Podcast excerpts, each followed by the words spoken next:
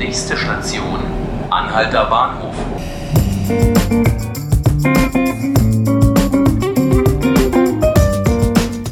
Hallo und herzlich willkommen zu 5 Minuten Berlin, dem Tagesspiegel-Podcast. Heute mit mir, Laura Hofmann. Morgen ist der 3. Oktober, der Tag der deutschen Einheit. Gefeiert werden die 28 Jahre vereintes Deutschland in Berlin schon seit Montag.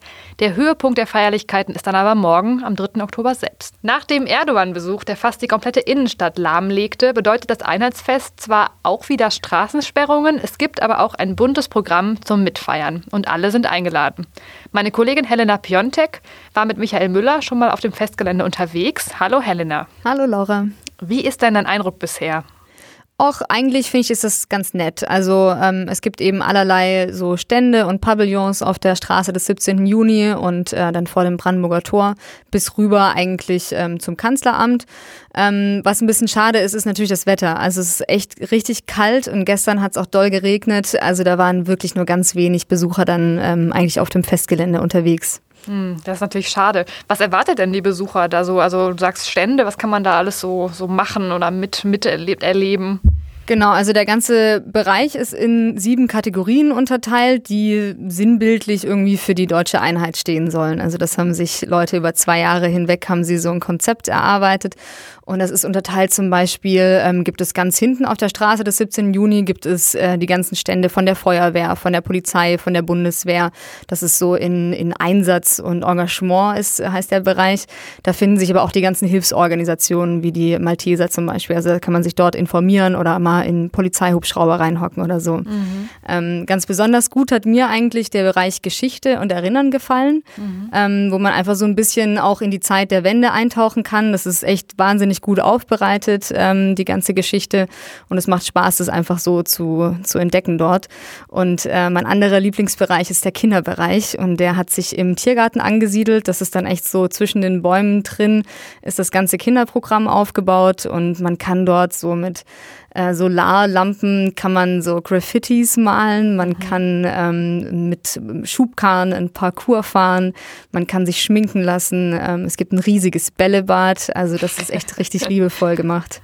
Das klingt äh, schön. Jetzt ist ja morgen der eigentliche Feiertag, also der 3. Oktober. Kannst du uns da auch was zum protokollarischen Teil des Tages erzählen?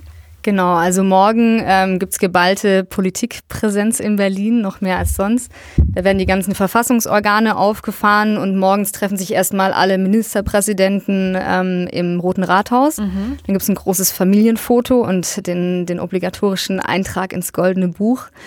Und dann geht's weiter in Berliner Dom zum ökumenischen Gottesdienst, wo dann auch ähm, die Bundeskanzlerin ist und der Bundespräsident. Ähm, und wahrscheinlich auch sonst noch ziemlich viele bekannte Menschen.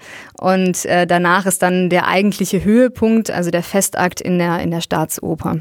Okay, da darf dann nicht jeder hin, aber danach, ne, zum, zur Party unter dem Motto äh, nur mit euch, so steht ja eh das ganze Bürgerfest unter diesem Motto, aber morgen ist ja dann die, die Einheitsparty quasi auch noch. Ähm, was sind denn dann da die Highlights und was sollten Besucher beachten, die morgen Abend das Konzert und Feuerwerk und alles Mögliche miterleben wollen? Also morgen ist auf jeden Fall ähm, um 15 Uhr ist schon mal ein, ein, großes Highlight, dass die Weltpremiere vom Maxim Gorki Theater, die führen dort das Grundgesetz auf vor dem Brandenburger Tor. Ah. Das sind 25 Schauspieler und 25 Laienspieler Schauspieler, also keine, keine Profis, die zusammen ähm, das, das Grundgesetz inszenieren und dort ähm, eben vortragen. Ich glaube, das wird ganz spannend.